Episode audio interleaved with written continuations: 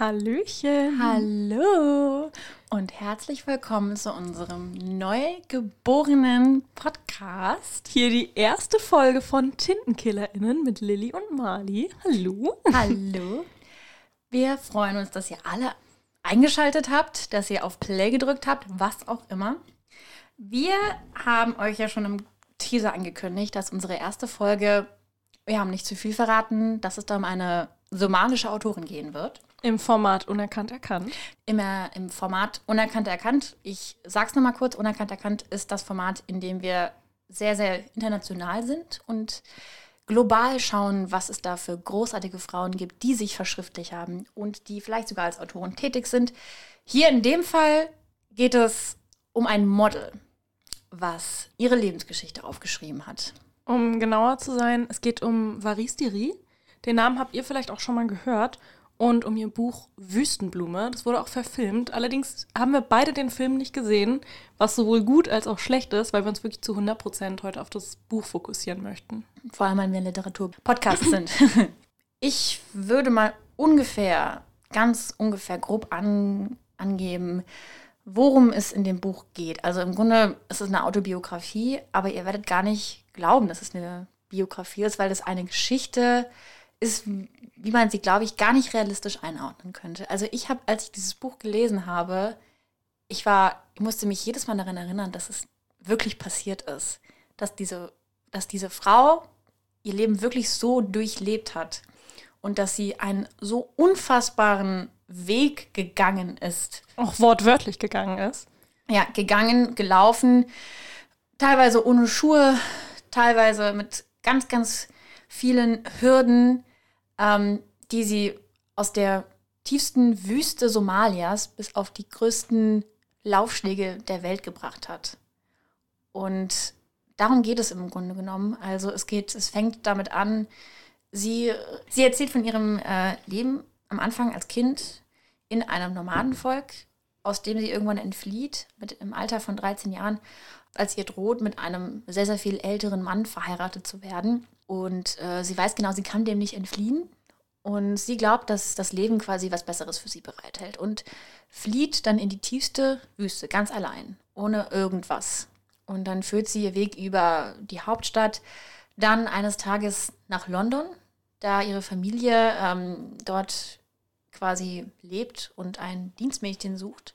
Und sie hat sich dafür bereit erklärt und hat es tatsächlich geschafft. Sie wird quasi nach London geführt, wo sie dort als Dienstmädchen arbeiten soll.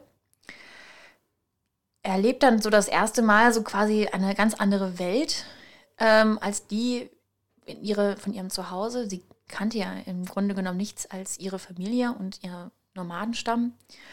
Lernt dann irgendwann mehr, immer mehr Menschen kennen, die, die, denen sie auch ihre Geschichte erzählt. Und eines Tages wird sie von einem Fotografen, ich würde nicht sagen verfolgt, aber ähm, er sieht quasi so eine bestimmtes ein Modelpotenzial in ihr und sie weiß aber überhaupt gar nicht, ähm, weiß, was ein Foto überhaupt ist, was ein Model ist, ähm, wie denn auch. Und ähm, eines Tages wird sie auf ein Fotoshooting von ihm eingeladen. Dann kommt Fotodop auf Fotodop und sie wird immer berühmter, wird immer erfolgreicher, hat aber gleichzeitig das Problem, dass sie ähm, als illegale Einwanderin in, äh, in England wohnt und dann eines Tages droht ihr die Abschiebung. Sie wird dann quasi, sie verheiratet sich mit, äh, mit jemandem, was auch zu Problemen führt, weil sie retten viele rechtliche Konflikte. Also generell ist sie in sehr vielen Konflikten in, ja. in diesem Buch. Aber letztendlich schafft sie es dort rechtmäßig zu wohnen und auch eines Tages sieht sie auch ihre Mutter wieder, die sie vor als Kind auch weggeschickt hat. Also gesagt hat, geh in die weite Welt, fliehe von deinem Zuhause für, für ein besseres Leben.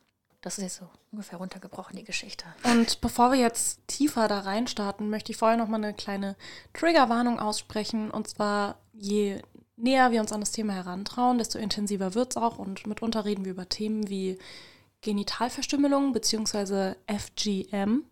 Und für alle, die damit vielleicht ein Problem haben, sucht euch vielleicht jemand, mit dem ihr das hören könnt, ein sicheres Umfeld oder lasst es vielleicht lieber ganz bleiben. Aber wir sprechen das Thema dann auch auf jeden Fall vorher nochmal an und sagen, hey, jetzt geht's los. Also nur, dass ihr Bescheid wisst. Ich würde sagen, ich greife mir mal das Buch und spreche direkt schon mal die erste Textstelle an, die ich ausgesucht habe. Das ist die, das allererste Kapitel. Und sie erzählt davon, wie sie aufwacht und es steht einfach erstmal ein Löwe vor ihr. Ich meine, für sie ist das nichts Neues, sozusagen.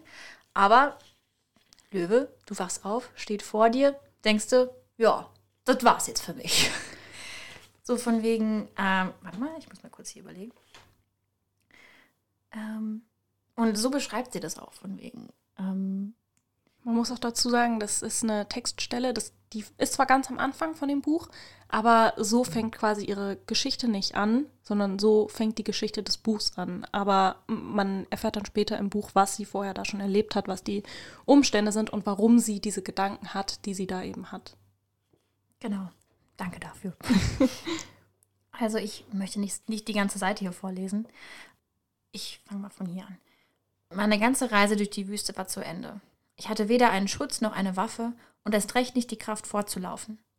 Doch selbst im günstigsten Fall hätte ich gegen den Löwen nicht ankommen können. Auch nicht durch die Flucht auf den Baum.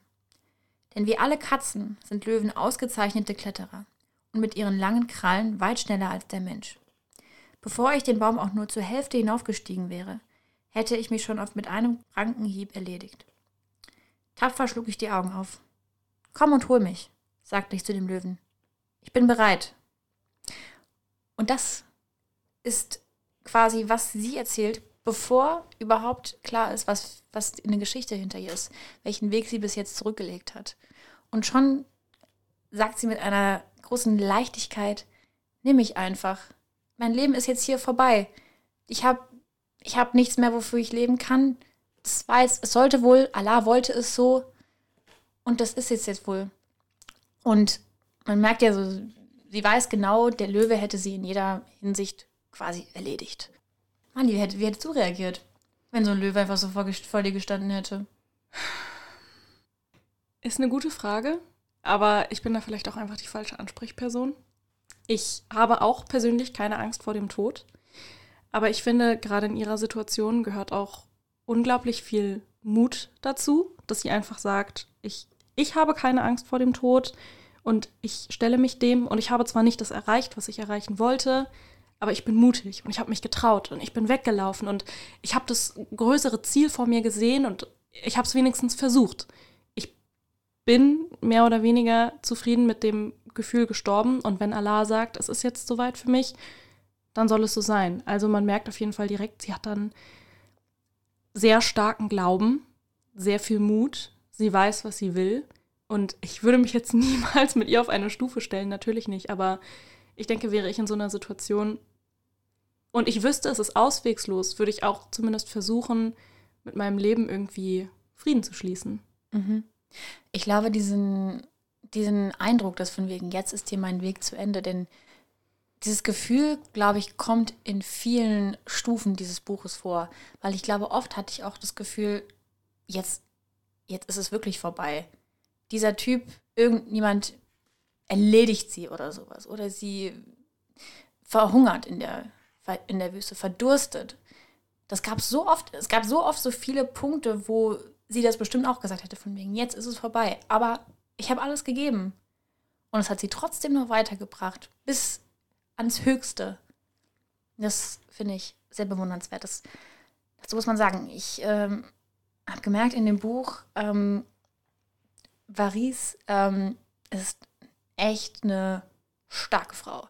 Also die kann sich auch, die kann sich wirklich gut durchbeißen. Ob jetzt, ob sie in der Wüste ist, ob es gegen den ein oder anderen Mann geht, der sich an ihr vergreifen wollte, wenn, wenn es äh, um, sage ich jetzt mal, um ja, Leute sind, Leute waren, die nicht gut taten, die ich hätte das niemals irgendwie so gut hingekriegt, mit so einer Schlagkraft zu sagen, hey, nee, das möchte ich und das möchte ich nicht, das will ich nicht, geh weg von mir oder tu das und das für mich, ich will jetzt endlich das mit so einer Willenskraft durch das Leben so durchzukommen Und das äh, zeigt sich auch schon an, an ganz frühen Stellen. Also als sie noch ähm, als Nomadin, als Kind mit ihrer Familie zusammen gewohnt hat, spricht sie einmal im Buch davon, dass ihr Onkel, der scheinbar halt ein wenig mehr Geld hatte, sie besuchen kam.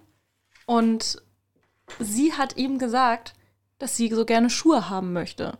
Und sie hätte, ihre ganze Familie stand daneben, als sie es gesagt hat. Und sie ist eigentlich davon ausgegangen, dass sie jetzt Ärger bekommt von ihrem Vater.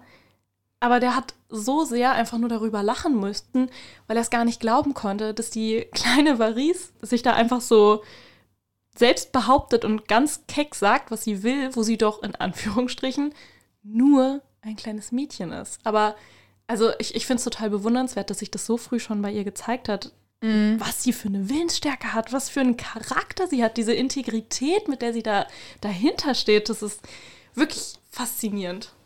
Und sie hat es ja auch schon viel, viel früh auch einfach schon so durchgesetzt. Ich erinnere mich daran, ähm, dazu muss ich kurz erklären, sie wächst in einer Familie mit zwölf Geschwistern, Vater und Mutter auf. Der Vater verschwindet eines Tages und kommt mit einer neuen Frau zurück. Das hat er immer so gesagt, von wegen zu, zu seiner Frau: Ja, du, du wirst mir irgendwann hier zu langweilig, ich suche mir irgendwann eine neue Frau. Und das kam irgendwann wirklich so. Und diese neue Frau von ihm, von dem Vater, war um die 17 Jahre alt und ist der Familie wohl irgendwie nicht gut gekommen. Und dann haben waren Paris und ihre Geschwister einen, haben sie einfach an einem Baum festgebunden. Einfach so, weil, weil sie so aufgeregt hat und weil sie dachten, das geben wir da jetzt zurück. Wir, wir knebeln quasi die, die neue Frau unseres Vaters. Das war irgendwie, ich weiß nicht, jemand sich das so zu trauen, war, ich meine, obwohl ich, ich glaube, die, die neue Ehefrau vom Vater war, glaube ich, so, weiß nicht, drei Jahre älter oder sowas als die und hat es einfach so gesagt, nee, das lasse ich mir nicht bieten. Die hat sich wirklich Paris, Deri hat sich gar nichts bieten lassen. Das zeigt ja auch, wie abgesotten man sein muss. Also wenn ich das jetzt ähm, auf die heutige Zeit, auf, auf, unser Leben, auf unseren sozialen Stand quasi einfach mal übertrage, ähm, wer, also würde da jetzt eine neue Frau quasi mit in mein Leben treten, ohne dass ich das will, und ich bin noch ein kleines Kind und ich bin total trotzig und ich finde es richtig blöd, dann wäre das in Anführungsstrichen Schlimmste, was mir da einfallen würde. Ich würde vielleicht die Zahnbürste nehmen und die in die Toilette tunken. ich wäre da total frech einfach nur, aber mehr würde ich mich nicht trauen. Aber die machen ja gar kein großes Ding da draus. Die, nee, dann die, da einfach die irgendwie. Auch, auf, aus allem hat sie kein großes Ding gemacht. Das, das ist so, so ja, dann mache ich das einfach. Dann laufe ich halt weg. Dann gehe ich da einfach hin. Ich lasse meine Familie jetzt hier und ich habe kein richtiges Ziel. Ich habe einfach nur Träume. Ich glaube, in diesem Buch kann der Satz, der Weg ist das Ziel, eigentlich nicht aussagekräftiger sein. Ja, absolut. Weil sie hat sich überhaupt nichts in den Kopf gesetzt, als sie von zu Hause weggelaufen ist. Sie hat sich nur gesagt, ich möchte ein besseres Leben als das, was ich hier gerade habe. Wohlgemerkt, die Schuhe, die sie sich von ihrem Onkel gewünscht hat, die hatte sie da noch nicht. Sie ist von irgendwo aus der Wüste mitten in der Nacht ähm, einfach losgelaufen und glücklicherweise irgendwie in Mogadischu gelandet, also in der Hauptstadt von Somalia. Aber auch da hatte sie natürlich dann viele Probleme. Also es, es wird in dem Buch auch ziemlich explizit beschrieben, was für Verletzungen sie dann an ihren Füßen hatte und auch wie ihr Vater sie anfangs noch verfolgt hat und wie sie tagelang nichts zu trinken, nichts zu essen hatte, bis dann eben diese Stelle mit diesem Löwen kam, die sie, wer hätte es gedacht, überlebt hat. wie so vieles. Ähm, ich würde gerne noch mal auf so, ja, auf quasi auf so den Unterschied zwischen einem normalen Mädchen und unserer Kultur, ich würde nicht mal sagen unserer Kultur, unserer Lebenswelt, weil die ist, die könnte unterschiedlicher nicht sein. Ähm, das fängt schon damit an, ich gebe mal so ein Beispiel.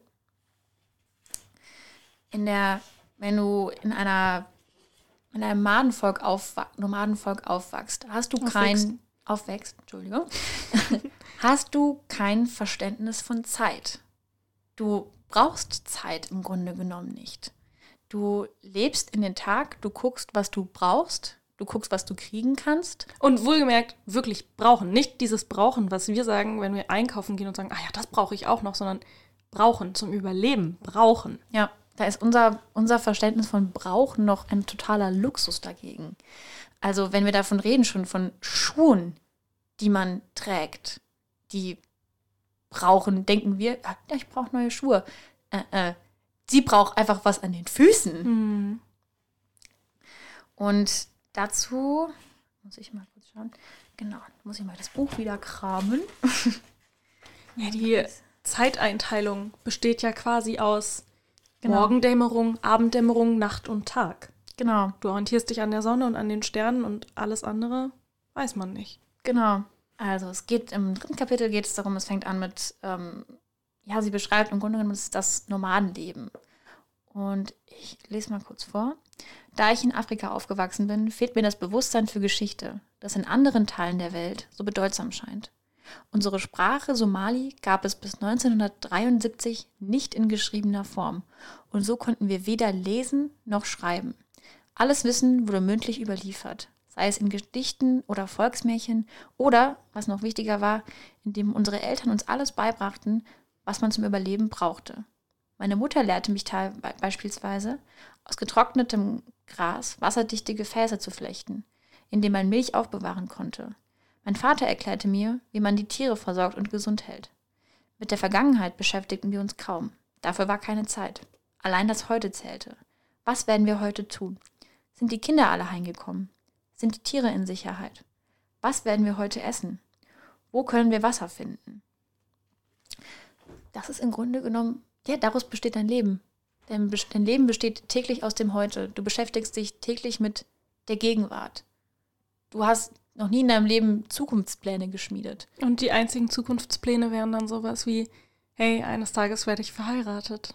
Ganz genau. Oder Und- eines Tages werde ich beschnitten, Ja. sozusagen.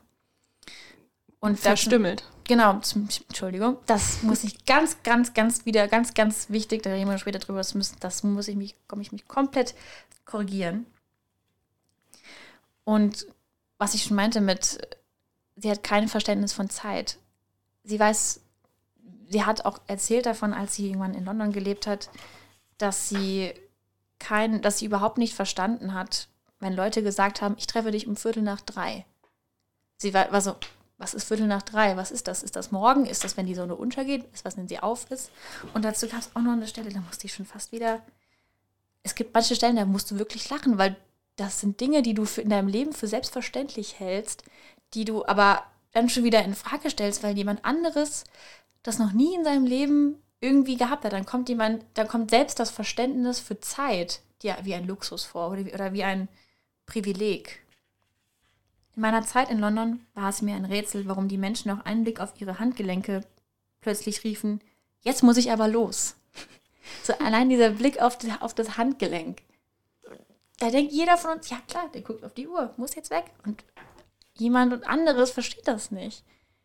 Das ist schon einfach für mich eine sehr interessante Vorstellung. Das hat mich die ganze Zeit in diesem Buch ein bisschen verfolgt. Ja, das ist, das ist total absurd, was wir für selbstverständlich halten. Mhm, genau.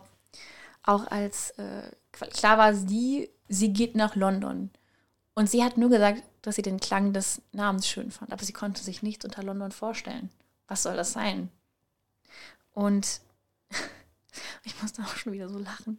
Ähm, es wird darüber beschrieben, sie ähm, ist am Flughafen von Mogadischu und muss dort in das Flugzeug und sie wird von ihrem Onkel erstmal alleine gelassen. Der sollte nämlich erst ein paar Tage später kommen. Und das sagt er ihr so kurz bevor sie ins Flugzeug steigt. So von wegen, ja, ich äh, muss noch ein paar Sachen erledigen, aber das schaffst du schon. Ins Flugzeug. Mhm, steigen. Ins Flugzeug steigen. Und jetzt müsst ihr euch mal vorstellen, ein Nomadenmädchen, was noch nie in ihrem Leben ein Flugzeug gesehen. Sie hat es nur immer im Himmel gesehen. Sie soll da rein und sie kann kein Wort Englisch. Und sie weiß nicht mal, sie weiß nicht mal, sich verständigt. Sie weiß nicht, wo man hingeht. Und sie soll alleine mehrere tausend Meilen fliegen und dann ankommen in London und sich komplett ähm, orientieren können. Das hat mich echt, ja, vor allem das Ganze alleine mit, weiß nicht, mit 13, 14 Jahren, das hat mich schon sehr beeindruckt. Und dann wird auch beschrieben, wie sie das erste Mal in ihrem Leben einen weißen Menschen sieht. Ich zitiere. Und da sah ich zum ersten Mal in meinem Leben einen Weißen. Der hellhäutige Mann neben mir meinte, das ist nicht ihr Platz. Das war so die erste Begegnung mit jemandem Weißen. Das war so, okay. Ja. Und dann glaubt sie auch, also sie sieht es zum ersten Mal und sie glaubt, dass das nichts Natürliches ist. Dass sie glaubt, jemand, jemand Weißes war einfach noch nicht lange genug in der Sonne. Ähm, bevor wir jetzt noch mehr auf ihr Leben in London eingehen, würde ich noch auf jeden Fall sagen, was sehr, sehr wichtig ist und ein ganz immenser Bestandteil des Buches, die Verbindung von Varese und ihrer Mutter. Die hat sie in diversen Interviews nochmal betont, ganz häufig. Ähm, und das zieht sich auch eben durch das ganze Buch. Und allein der Name, den sie hat, Varis Diri, also Varis, ist das somalische Wort für Wüstenblume, weshalb das Buch bei uns auch Wüstenblume heißt. Und ich bringe jetzt mal einen ganz schlechten Witz. Lilly. oh, jetzt kommt's. Willst du oder will ich eigentlich diesen Gag bringen mit Somali? So, Mali. Das kam gerade von schlimm. was weiß ich woher. Nur weil das ein somalisches Wort ist. Es, es tut mir leid. Es tut mir leid. es tut mir gar nicht leid. Das war Zeichen dafür, dass genau du diesen Podcast machen musst. Ganz klare Sache. Nein, aber also das ist ja wirklich eine total schöne Bedeutung des Namens und gerade wenn man dann ein autobiografisches äh, Werk verfasst und so offen über das ganze Leben spricht und der Name, den man bekommen hat, bevor überhaupt klar war, was ihre Lebensgeschichte sein wird, der so eine Metaphorik an den Tag legt, das ist, es ist schon fast gruselig. Also da würde ich schon fast von Determinismus reden und sagen, das, das sollte einfach so sein, dass sie so heißt und ihr Leben dann auch so ja. durchzieht. Und ihre, ihre Mutter ist auch eine super starke, bemerkenswerte Frau. Zumindest so, wie es subjektiv von Varis in dem Buch geschildert wird. Also man muss sich ja mal vorstellen, das ist eine Nomadenfrau, die den ganzen Tag sich um ihre Familie kümmert, die Kinder stillt, die sind kilometerlang am Laufen und das den ganzen Tag in Somalia bei brüllender Hitze und das Leben steht jeden Tag in Gefahr und alles, was diese Familie regelmäßig, also nicht mal unbedingt regelmäßig zu essen bekommt, ist einmal am Tag Kamelmilch. Und die Mutter ist immer diejenige, die als allerletztes die Nahrung zu sich nimmt, um sicherzustellen, dass all ihre Kinder versorgt sind. Und Varis hat auch eine ganz besondere Verbindung zu ihrer Mutter. Also man merkt auf jeden Fall, dass die Mutter super streng ist mit Varis. Da gab es dann beispielsweise auch eine Szene, wo die Mutter ein Kind bekommen hat und das Kind quasi im Sterben lag, weil es am Verhungern war. Und Varis sollte, also sie wurde von ihrer Mutter gebeten, um es mal nett auszudrücken, ähm, Kamelmilch zu holen. Und Varis stand einfach nur total perplex und verträumt da und wusste gar nicht recht, was sie jetzt machen soll. Und die Mutter hat sie angeschrien und gesagt, Varis, los, du musst jetzt die Kamelmilch holen. Und als sie zurückkam, war es schon zu spät und das Kind lag tot in den Armen der Mutter. Und die Mutter hat Varis dafür verantwortlich gemacht. Also, um es auf gut Deutsch zu sagen, es war nicht immer alles Friede, Freude, Eierkuchen zwischen den beiden. Aber diese bedingungslose Liebe, die die Mutter für sie hatte, das, das ist, ähm, ja, der, es ist wirklich eigentlich der Inbegriff von bedingungsloser Liebe, selbst nicht mal Nahrung zu sich zu nehmen, um sicher zu gehen, dass die Kinder genug haben. Mhm. Und man muss dazu auch sagen, erstens, die Mutter ist die einzige, die von ihrer Flucht weiß, zu der sie sich eines Tages aufmacht und sie unterstützt sie darin. Sie lässt ihre eigene Tochter in die Wüste ziehen. Mit was weiß ich für vielen, Gefa vielen Gefahren, denen ist sie sich auch bewusst.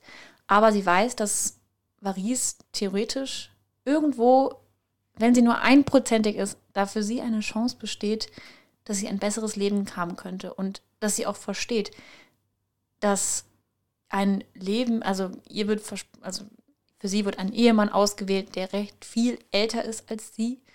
Und da ist sich die Mutter bewusst, okay, meine Tochter, die hat was Besseres verdient. Sie hat in ihrem Leben mehr Glück verdient als das, was ihr jetzt hier gerade angeboten wird. Und dann diesen Schritt zu gehen von wegen, Kind, geh. Ich weiß, das ist unsere Kultur. Ich weiß, das haben wir hier so gehandhabt. Aber für dich gibt es was Besseres auf dieser Welt. Das finde ich echt bemerkenswert. Und ich wollte noch dazu sagen, weil du gerade eben meintest, sie ist, sie führt so ein komplett selbstloses Leben. der Schritt war ja, also der Anfang war ja sozusagen, sie hat, ähm, sie stammt eigentlich aus einer sehr, sehr wohlhabenden Familie, ähm, die auch in der Hauptstadt aufgewachsen ist, hat aber dieses ganze Leben hinter sich gelassen, um Maries Vater zu heiraten, der eben in diesem normalen Leben aufgewachsen ist. Das heißt, sie hat ihr wohlgesonnenes, schönes, unbeschwerteres Leben als das als Nomadin aufgegeben, um eine Familie großzuziehen in der Wüste. Also ich glaube ganz ehrlich, sowas aufzugeben, um täglich dich in dem Kampf ums Überleben zu, zu begeben, sozusagen. Das ist ein gewaltiger Schritt. Und den auch bis zum Ende durchzuziehen. Also in ihren Gedanken verfolgt ihre Mutter Varis schon noch sehr. Und das ist auch quasi, das ist schon echt fast schon eher das Ziel in diesem Buch. Also das Varis verfolgt. Eines Tages zu ihrer Mutter nach Somalia mit, also ihr auch Geld zu geben, ihr auch dafür zu sorgen, dass es ihr gut geht. Dazu spoilern wir erstmal euch nicht, was dann passieren wird. Ja. Und daran sieht man ja dann auch, woher Varis ihren, ihren starken Willen hat, ihre Kämpfernatur, ich, ich finde es ganz schwer, das mit Worten zu beschreiben, dieses Gefühl, das man hat, während man das Buch liest, weil es einerseits, wie Lilly ja schon beschrieben hat, total absurd ist, so fernab von unserer Realität, gleichzeitig so nachvollziehbar. Also man spürt so diese ganz mhm. tiefen mhm. Urinstinkte in sich selbst und man, man weiß sofort, wäre ich jetzt in dieser Situation, was wäre jetzt wirklich überlebens, überlebenswichtig und was brauche ich dann tatsächlich. Und was weiß ich vor allem? Welches Wissen ist ja. ein Privileg? Ja, ganz genau. Das, oh, ja, das, das hast du sehr schön gesagt. Und sich dann da rauszubegeben und selbst zu beschließen, ich flüchte, ich schlag mich da durch, über Stock und über Stein, mit blutenden, verletzten Füßen, mit Dornen, die sich komplett einmal durchbohren, mit diesem Löwen, dem sie da begegnet, so weit, so ja. weit. Und traumatisiert bis ins Geht nicht mehr. Ja. Ich glaube, ungefähr 20 Prozent der Leute, denen sie auf diesem Weg begegnet, meinen es gut mit ihr. Ja. Der Rest stellt ja eigentlich nur noch eine weitere Hürde. Und da bei so vielen Dingen hätte ich schon aufgegeben. Ich auch. Da wäre ich Klare einfach Sache. schon wieder so, okay, das war's für mich heute. Das ist doch einfach nicht mehr realistisch, ja. dass ich hier einen Platz finde in der Welt. Ja. Varis wurde auf ihrem Weg vergewaltigt. Es wurde sich an ihr vergangen, auch schon als sie noch damals mit ihren Eltern als Nomadin gelebt hat. Und da gab es auch so eine Szene, das ist auch, das ist total interessant, weil sie auf der einen Seite natürlich total viel Verantwortung hat und sehr, sehr reif ist und irgendwie ihren Platz kennt, aber auf der anderen Seite, wenn es zum Beispiel um sowas Sexuelles geht, ist sie halt total kindlich und unbedarft und sehr, sehr unschuldig. Und da gibt es diesen einen Moment, ähm, wo sie und ein Mann, der ein guter Freund des Vaters ist, den sie auch Onkel nennt, wo die zu zweit einmal nachts unterwegs sind und er zieht seine Jacke aus und legt sie auf den Boden und sagt, sie soll sich zu ihm setzen. Und sie versteht das nicht und sie sagt, es wird dunkel und ich möchte nach Hause. Und, und was ist hier überhaupt los? Und sie, sie versteht schon den Ernst der Lage, dass wenn es dunkel ist, ist es einfach schwieriger nach Hause zu kommen. Und das zeigt ja auch, wie reif sie ist und wie sehr sie nachdenkt und das in so einem jungen Alter. Und sie vertraut ihm aber und sie denkt, hey, ich setze mich zu ihm, wahrscheinlich will er mir eine Geschichte erzählen. Und dann habe ich endlich mal wieder was Spannendes und jemand anderen, mit dem ich mich unterhalten kann, als nur meine Familie. Und kaum setzt sie sich zu ihm, fängt er an, über sie herzufallen und fasst sie an, schiebt ihre Klamotten weg, fasst ihr zwischen die Schenkel und sie, sie merkt natürlich, wie, wie unangenehm das ist und spürt, dass da bei ihm irgendetwas Hartes ist und kann es aber gar nicht zuordnen, was genau das jetzt ist. Aber sie weiß auf jeden Fall, sie will es nicht. Sie findet es unangenehm. Sie sagt ihm, nein, hör auf, ich will das nicht. Ich, ich weiß nicht, was es ist, aber ich weiß, dass ich es auf jeden Fall nicht will. Und was sie dann spürt, ist eine warme Flüssigkeit auf sich, die sie nicht zuordnen kann. Das heißt, nie hat jemand mit ihr darüber geredet, was das ist, so ein sexueller Akt in jeglicher Hinsicht. Sie hat keine Ahnung davon, aber kommt sehr, sehr, sehr früh damit in Kontakt und das mit sehr vielen Menschen und all diese Erfahrungen, die sie macht, prägen sie natürlich ungemein. Und sie macht nur schlechte Erfahrungen eigentlich anfangs. Mhm.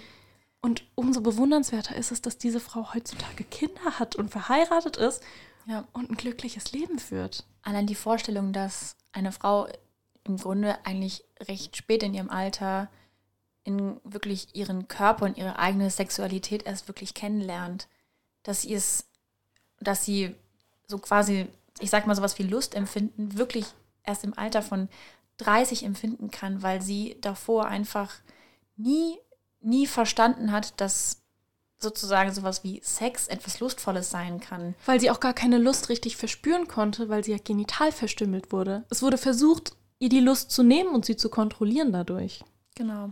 Dazu muss ich gleich nochmal ein Sternchen setzen, weil ich habe nochmal eine, zu einer Textstelle gefunden. Ich muss dazu noch ein bisschen was zum Kontext sagen.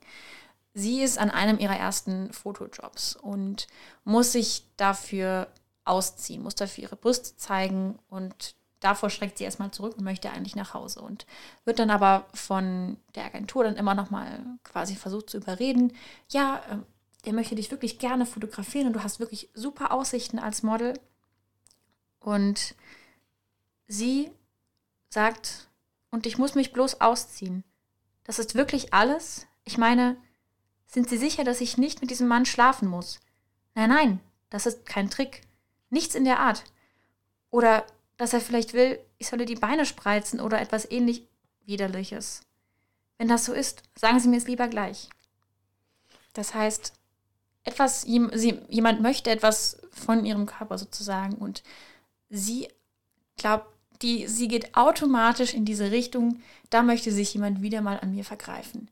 Da möchte jemand wieder mir meinen Körper nehmen, jemand möchte mich wieder missbrauchen und ist nie in einer andere, hat das nie in einem, hat ihren Körper nie in einer anderen, in einem anderen Kontext, nie mit anderen Assoziationen gesehen, als quasi für das, für quasi das Vergehen anderer Menschen an ihr. Und sie glaubt automatisch, ja, der Typ, der möchte auf jeden Fall, der möchte, als ob der nur Fotos machen möchte von mir, der möchte auch, der möchte mir an die Wäsche gehen. Sie hat auch gar keine Vorstellung davon, dass so eine Ästhetik eines nackten Körpers überhaupt existieren könnte. Sie ist ja nie damit in Kontakt gekommen, irgendwelche Leute nackt zu sehen, es sei denn, jemand hat wirklich versucht, sie zu missbrauchen oder vielleicht auch höchstens mal bei ihrer Mutter, wenn sie ein Kind gestillt hat, aber auch das wird nicht explizit in dem Buch genannt. Sie hat also wirklich nur negative Erfahrungen damit gemacht. Und wenn ihr dann jemand sagen will, hey, dein Körper ist einfach nur schön und wir möchten den fotografieren und uns den einfach nur gerne angucken, ohne mehr zu machen, dann da, da treffen natürlich Welten aufeinander. Ja, und bevor sie überhaupt wirklich ihre Modelkarriere beginnt, wird sie schon zwei Jahre lang von einem Fotograf, das weiß sie allerdings nicht, ähm, beobachtet. Man, sie fühlt sich quasi sehr, sehr verfolgt von ihm und sie verspürt natürlich eine totale Angst. Und später stellt sich heraus, er wollte für zwei Minuten einmal kurz ein Bild von ihr, von ihrem Profil aufnehmen. Und da ist sie vor, ist sie zwei Jahre lang von ihm, hat sie sich ferngehalten von ihm, ähm, was ich ja auch eigentlich verstehen kann. Aber eines Tages hat er es doch geschafft, sie in sein Fotostudio einzuladen und hat ein Bild von ihrem Profil gemacht. Und dann plötzlich, ich glaube, das war eines der ersten Momente, wo sie sich im Spiegel angeguckt hat und gesagt hat, wow, ich bin ja richtig schön, ich habe richtig Potenzial, daraus mehr zu machen. Und später, ich glaube, ich müsste nochmal die Stelle später mal raussuchen, aber später, also es folgt dann Modelauftrag auf Modelauftrag und sie spielt sogar in einem James Bond-Film mit. Das ist auf jeden Fall einer mit Timothy Dalton. Und das kommt, das ist, glaube ich, so der, der zweite Auftrag, den sie kriegt. Sie hat erst den ersten Auftrag, das ist in einem großen Kalender von einem sehr berühmten Fotografen. Und als nächstes ist sie einfach ein Bond-Girl in einem Bond-Film. Da dachte ich auch schon wieder so, sag mal, ist das jetzt wirklich passiert oder ist das ja wirklich gerade einfach nur ein Roman, eine Geschichte? Ihr Leben ist wirklich eine Geschichte. Es war wirklich dafür gemacht, erzählt zu werden. Genau, und dann irgendwann äh, wird es so ganz, ganz nebenbei erwähnt. Sie spricht mit einer, mit einer Modelkollegin während des Auftrags. Später stellte sich heraus, dass das Naomi Campbell war. Und ich war so, wow, einfach, was ein Leben. Und die ist, Also Varisi erzählt, dass sie auch bis heute noch mit ähm, Naomi Campbell, dieser großen Model-Ikone, einfach noch befreundet ist. So, jetzt sind wir am ungefähr am letzten Themenpunkt angekommen. Und jetzt folgt auch schon unsere Triggerwarnung. Ähm, wir reden jetzt nämlich über das Thema Genitalverstümmelung, was jetzt noch nicht so groß verbreitet ist. Wir sagen hier bewusst Genitalverstümmelung und nicht Beschneidung. Jede, jedenfalls, falls jemand von euch unter den HörerInnen damit sehr, sehr, sehr krasse Assoziationen hat, vielleicht aufgrund von Erfahrungen oder von Erzählungen und da es nicht verkraften könnte, weiterhin zuzuhören, dann wäre es jetzt, ihr habt ja schon den größten Teil der Folge schon gehört, da wäre es jetzt die Möglichkeit abzuschalten oder wenn ihr da trotzdem weiter, wenn ihr trotzdem das hören möchtet, wir reden drüber, wir klären darüber auf. Und das ist eigentlich auch das, was wir damit erreichen möchten.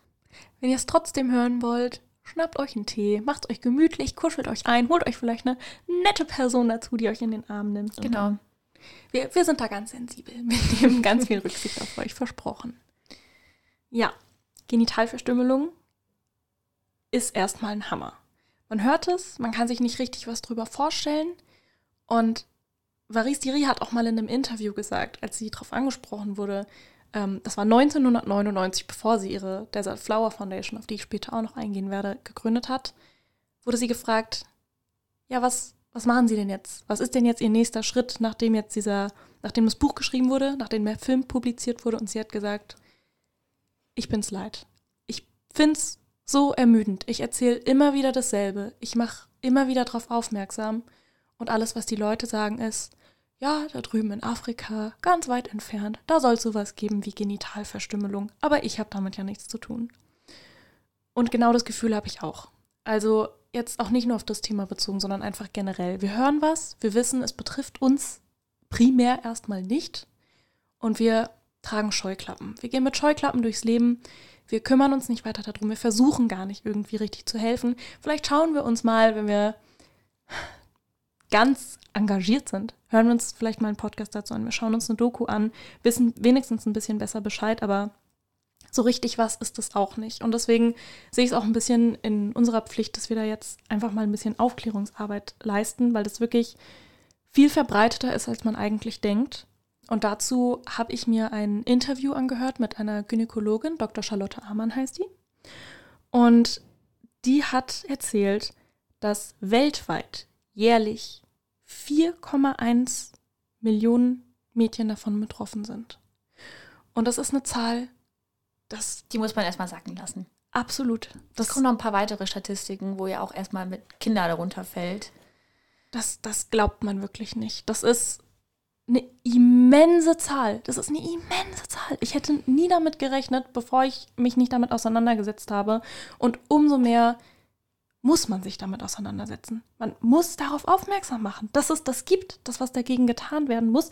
Und mir ist auch klar, es gibt so viele Dinge auf dieser Welt, gegen die irgendwie vorgegangen werden muss. Aber das sollte eins dieser Dinge sein. Dieses Thema ist noch ganz am Anfang seiner Man muss dagegen angehen Phase. Laut der Desert Flower Foundation, die Varis Diri 2002, also drei Jahre nach diesem Inf Interview, als sie gesagt hat, ähm, sie ist einfach total ermüdet von diesem Thema, ähm, die sie gegründet hat, die haben auch einige Statistiken aufgestellt und laut dieser sind es sogar alle elf Sekunden, dass ein Mädchen beschnitten wird. Alle elf Sekunden. Ja, und überall auf der Welt. In jedem Ort, größtenteils in Afrika, ich glaube, da kommst du ja. noch zu. Ägypten, Sudan und eben Somalia. Das ist die Hochburg der Genitalverstümmelung. Und in 92 Ländern ist es offiziell quasi bekannt, dass Genitalverstümmelung dort betrieben wird. Aber ähm, was auch gesagt wurde, die Leute, die aus einem dieser 92 Länder kommen, wo das Tradition ist, die auswandern in andere Länder, auch hier bei uns in Europa, auch da wird es noch vollzogen. Natürlich ähm, nicht mit dem Kämmerchen.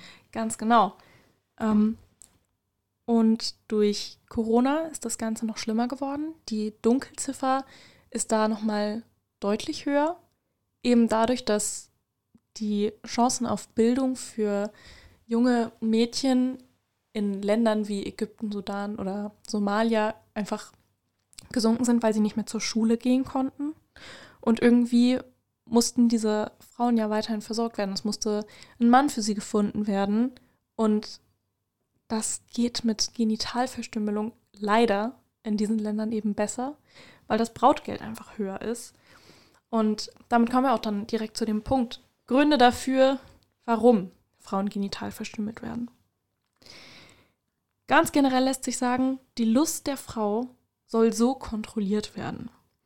Und dann gibt es da so vier Unterpunkte. Einmal Tradition und Religion, weil es eben schon viele Jahre, viele Jahrzehnte so praktiziert wird und man quasi nicht einsieht, warum man davon absehen sollte.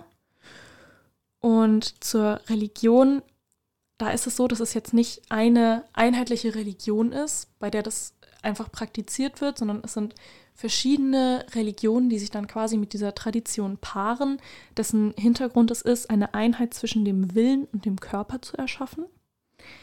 Es ranken sich generell sehr viele Mythen um die Klitoris. Es wird gesagt, sie sei gefährlich, sowohl für Mann als auch für Frau. Und dann ist ein weiterer Punkt die Hygiene. Und das, das ist wieder so eine Sache, wo man schon fast schmunzeln muss, weil es so absurd ist. Merkt man schon wieder, wie wenig eigentlich über die weibliche Anatomie bekannt ist. Das ist echt gruselig. Ja. Ähm, also es, es wird gesagt, dass es gefährlich sei, die Klitoris da zu belassen, wo sie ist, weil es zu unhygienisch sei. Und der vierte und letzte Punkt, der auch der größte ist, ist einfach die Ökonomie. Also es geht da wirklich darum, die Frauen möglichst gut verheiraten zu können. Und eben weil es so eine Tradition ist, werden Frauen, die genital verstümmelt sind, besser verkauft. Verkauft, ja, verkauft ist dann. Genau, sie werden besser verkauft, leider. weil sie als reiner, als Erwachsener gelten. Das sagt Varys auch in ihrem Buch. Die, sie ist äh, in der, als Kind ganz neidisch auf ihre größere Schwester, weil sie beschnitten ist. Sie ist nämlich in einen Jungen verliebt. Sie glaubt aber allerdings, dass dieser Junge eher Interesse für ihre Schwester hat, eben genau weil sie beschnitten war. Aus dem Grund konnte sie es irgendwann nicht erwarten, sich beschneiden zu, sich verstümmeln. Sie wusste aber zu dem Zeitpunkt noch nicht, dass es wirklich Verstümmelung ist. Sie glaubt zu dem Zeitpunkt noch, ich werde beschnitten, ich werde reingemacht, ich werde von diesem etwas, was sich die unhygienische Klitoris nennt, entfernen lassen, damit ich endlich, ich sag jetzt mal, zu begehren bin von diesem jungen Mann und dass ich generell in meinem Leben besser Chancen habe, dass das der Schritt ist, der mich als eine vollkommene Frau macht. Wie hätte sie es auch anders wissen sollen? Ja. Das ist das normalste Prozedere, was es dort gibt. Und ich weiß genau, jede Frau, die sich diese Stelle durchgelesen hat, in der sie verstümmelt wird, jede Frau hat diesen Schmerz mit ihr mitgefühlt. Weil das ist ja klar, Klitoris ist die sensibelste Stelle eines weiblichen Körpers.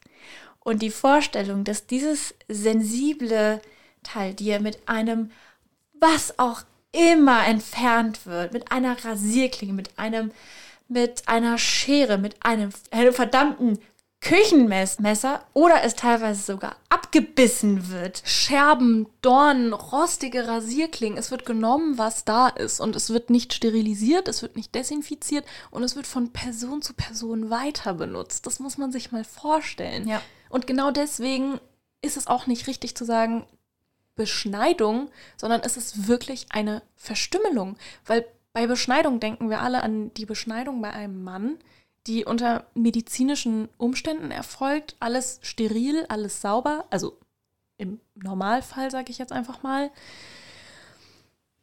Und das ist nicht vergleichbar. Das ist absolut mhm. nicht vergleichbar. Und einem Mann tut es ja in dem Sinne nichts ab. Es nimmt ihm nichts. Und da kann es wirklich hygienischer sein. Und es kann zum Beispiel, es, es kann auch medizinisch erforderlich sein bei einer Vorhautverengung oder ähnlichem. Aber bei einer Frau ist das überhaupt Eine nicht Beschneidung so. für einen Mann geschieht unter ganz, ganz anderen Gründen. Also ihr habt ja schon gesehen, ihr habt schon gehört, man hat jetzt ja schon erzählt, warum eine Frau verstümmelt ist. Diese Gründe, die sind noch erschreckender teilweise als die Verstümmelung selbst. Die ist etwas, was wir uns einfach überhaupt nicht vorstellen können, dass so etwas auf der Welt passiert. Und deswegen finde ich es so wichtig, dass wir jetzt hier, aber wir sind auch nur ein kleiner Teil davon, ähm, dass wir darüber aufklären und nun mal sagen, es gibt sowas und es gibt Menschen, die davon betroffen sind, die sich aber nicht trauen, darüber zu reden, weil sie erst, Marie dachte auch erst, das wäre das Normalste der Welt. Sie war komplett erschrocken. Sie war komplett erschüttert, als sie mitbekommen hat, also als sie von ihrer Mitbewohnerin erzählt bekommen hat, dass das bei ihr nicht da unten so ist. Ganz genau. Es gibt nämlich vier verschiedene Arten von Genitalverstümmelung äh, laut der WHO, also der World Health Organization. Ähm, der erste Typ ist, wenn die Vorhaut der Klitoris beschnitten wird, weggeschnitten wird, eher gesagt. Ähm, die zweite Stufe ist, wenn die kleinen Schamlippen komplett oder auch nur Teile der kleinen Schamlippen entfernt werden. Der dritte Punkt, und das ist auch der, wie es bei Varis ist, ist die Infibulation. Heißt, dass die Vulva zugenäht wird und alles darunter weggeschnitten wird und das Einzige, was gelassen wird, ist ein kleines Loch. Und Varis beschreibt es auch so, äh, relativ nah an der Stelle, die Lilly gerade angesprochen hatte, dass sie da auf Toilette gegangen ist, einfach nur um zu urinieren. ähm, und dass das eine halbe Stunde dauert, weil es nur tröpfchenweise rauskommt. Und wenn sie gerade ihre Tage hat, dann genau dasselbe Spiel. Es kommt halt nur tröpfchenweise raus und die hat unter unfassbaren Schmerzen gelitten und das alles überhaupt nicht verstanden. Und als sie dann das erste Mal bei einem Frauenarzt war, was für sie natürlich auch total unangenehm war, der konnte es überhaupt nicht glauben, unter was für Schmerzen sie gelitten haben muss. Und ja, es gibt noch die vierte Stufe der Genitalverstümmelung. Und zwar ist es quasi die Infibulation noch on top mit zusätzlichen unnötigen Verletzungen jeglicher Art. Also beispielsweise Dornenverletzungen an den Oberschenkeln oder ähnliches. Man muss sich nämlich vorstellen, wir haben ja schon gesagt, es ist kein äh, medizinischer Kontext dahinter, sondern die, das sind Mädchen, die sind so zwischen vier und neun Jahren alt in der Regel. Und die Beschneiderinnen und Beschneider, die das durchführen, die haben natürlich überhaupt keine Ahnung von Anatomie. Das ist alles aus Erfahrung heraus, wenn man das überhaupt so nennen kann. Und das sind dann eben Hebammen zum Beispiel oder auch Schmiede, also so handwerkliche Berufe. Und wie gesagt, es werden halt die Mittel verwendet, die gerade da sind. Das kann alles Mögliche sein. Und das Ganze findet dann ohne Betäubung statt. Die Mädchen werden fixiert von ihrer Familie, von Schwestern oder von der Mutter, werden runtergedrückt. Meistens passiert das auf einer Steinplatte. Die Beine werden auseinandergedrückt ja, und dann passiert die Verstümmelung.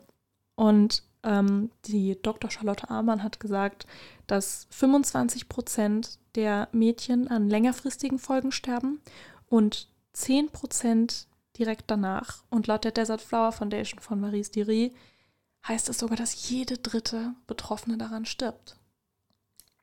Allein das ist doch schon Grund genug, mhm. mal die Augen aufzumachen und zu sagen, hey, wir sollten irgendwie mal mit der Tradition brechen.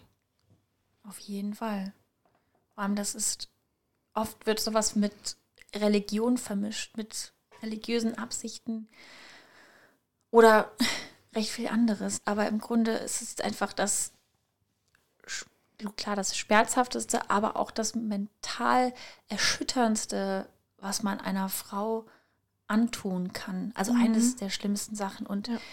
ähm, die Qualen, mit der eine Frau dort in solchen Ländern gelassen wird.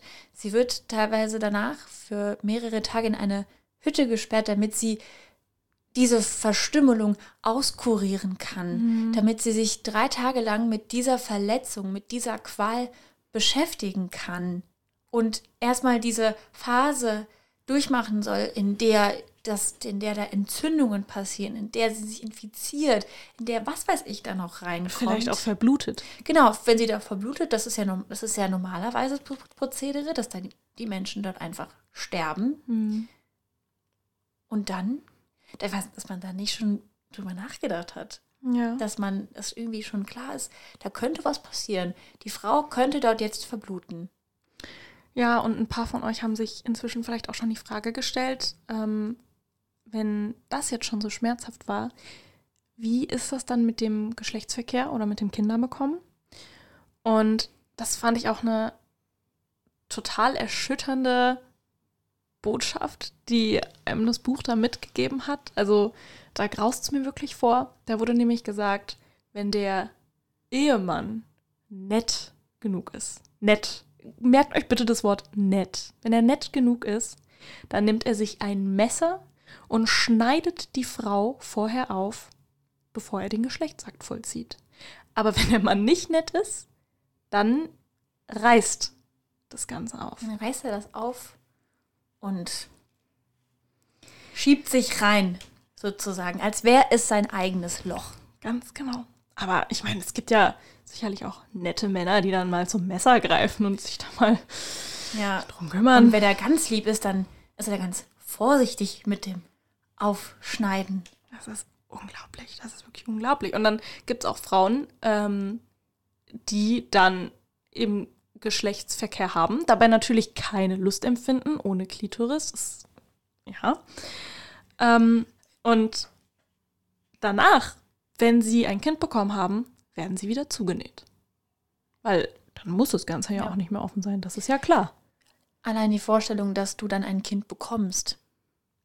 Die Vorstellung, dass ein Kind durch etwas, was verstümmelt und zugenäht wurde, das kommt nochmal zu den ganzen Schmerzen, die du an sich schon hast, kommt das dann nochmal dazu. Und ich denke gerade, ich meine, Paris ist ja nur ein Fall von Millionen, die eben nicht so viel Glück hatten wie Paris in ihrem Leben, die das einfach durchgemacht haben und irgendwann auch erwartet werden, von denen wird erwartet, ja, du wirst zugenäht, aber bitte für den Ehemann machst du wieder auf, dann gebärst du erstmal zwölf Kinder und dann nächst es wieder zu. Hm. Und für alle für euch da draußen, die vielleicht selbst sowas erfahren haben oder betroffene Personen kennen, ähm, möchte ich einfach nochmal an der Stelle sagen, von der Desert Flower Foundation gibt es in Berlin eine Klinik, die sich eben ganz genau darauf spezialisiert hat und die bieten nicht nur medizinische, sondern auch psychologische Hilfe. Und das würde ich auch jeder ans Herz legen, sich da wirklich Hilfe zu suchen. Das ist überhaupt nichts Schlimmes oder Verwerfliches. Das hat jeder Mensch verdient, dass ihm dazugehört wird, dass sich um die Probleme gekümmert wird. Und ich kann mir vorstellen, dass die psychischen Verletzungen, die man durch so eine schwerste Körperverletzung hat, noch viel schlimmer sein können als die physischen, gerade langfristig gesehen. Und ich meine, vielen Frauen passiert es ja dann wahrscheinlich auch, dass sie Sex niemals mit, mit etwas Positivem verbinden können, weil ihnen komplett die Lust genommen wird und die Männer auch gar nicht zärtlich sind auf irgendeiner Ebene. Und da ist es dann wirklich wichtig, sich mit dem Trauma auseinanderzusetzen und da wenigstens zu versuchen, ein bisschen einfach innerlich zu heilen und sich wieder was zurückzunehmen, was einem genommen wurde. Ja. Und jetzt auch der letzte Punkt. Ähm, was können wir machen? Wir haben jetzt drüber geredet, was das eigentlich ist. Ich hoffe, ihr wisst jetzt alle ein bisschen besser Bescheid. Ähm, und natürlich fragt man sich dann, okay, jetzt habe ich was darüber gehört, aber, aber wie geht es jetzt weiter? Und der erste Punkt ist, macht es publik. Redet mit euren Freunden darüber. Redet auch mit euren Eltern darüber, auch wenn es super unangenehm ist. Aber Macht im Grunde genau das, was wir gerade tun. Macht es publik, klärt darüber auf, nennt die Stati- Statistiken, nennt die Zahlen und erzählt, dass es sowas gibt und dass man was dagegen machen kann, dass es Leute gibt, die sich damit befassen, diesen Leuten zu helfen. Seid einfach ein Teil von den Leuten, die diesen Schritt gehen und sagen, hey, ich laufe nicht mehr mit Scheuklappen durchs Leben, was das Thema angeht. Ich will, dass da was passiert. Und ähm, es gibt diverse Petitionen auch dazu, wo man einfach nur mit einem Klick quasi unterschreiben kann, ähm, um da irgendwie einen kleinen Beitrag wenigstens zu leisten. Und es kostet hier keinen von uns irgendwas. Und beispielsweise ähm, plädiert die Desert Flower Foundation darauf, dass es ein offizielles Gesetz in Deutschland geben soll, äh, nachdem Genitalverstümmelung als eigenes Verbot gilt, weil so ist es theoretisch gesehen ähm, nicht wortwörtlich verboten, sondern es gilt halt einfach als schwerste Körperverletzung. Aber die Desert Flower Foundation plädiert eben darauf, dass es dafür nochmal ein eigenes Gesetz gibt. Also unterschreibt da ganz fleißig die Petitionen dazu. Und ähm, es gibt da noch eine andere Organisation, die heißt Terre de Femme. Und die kümmern sich beispielsweise auch darauf, dass diese BeschneiderInnen neue Jobs erhalten. Also, dass die dann nicht mehr ja, darauf angewiesen sind, eben diesen Beruf auszuüben, sondern dass sie eben ganz normal als Hebammen beispielsweise arbeiten können oder halt nur aus, als Schmied oder dass sie generell irgendeine Art von Ausbildung genießen können. Und ein letzter Punkt noch von der Desert Flower Foundation ist eine uneingeschränkte Meldepflicht. Also, dass beispielsweise Frauenärzte, Frauenärztinnen ähm, darauf aufmerksam machen sollen, ähm, Bescheid geben, dass es Frauen gibt, die genital verstümmelt werden. Und das kann beispielsweise auch ein Grund für Asyl sein, wenn die Mutter genital verstümmelt ist, die Tochter aber noch nicht.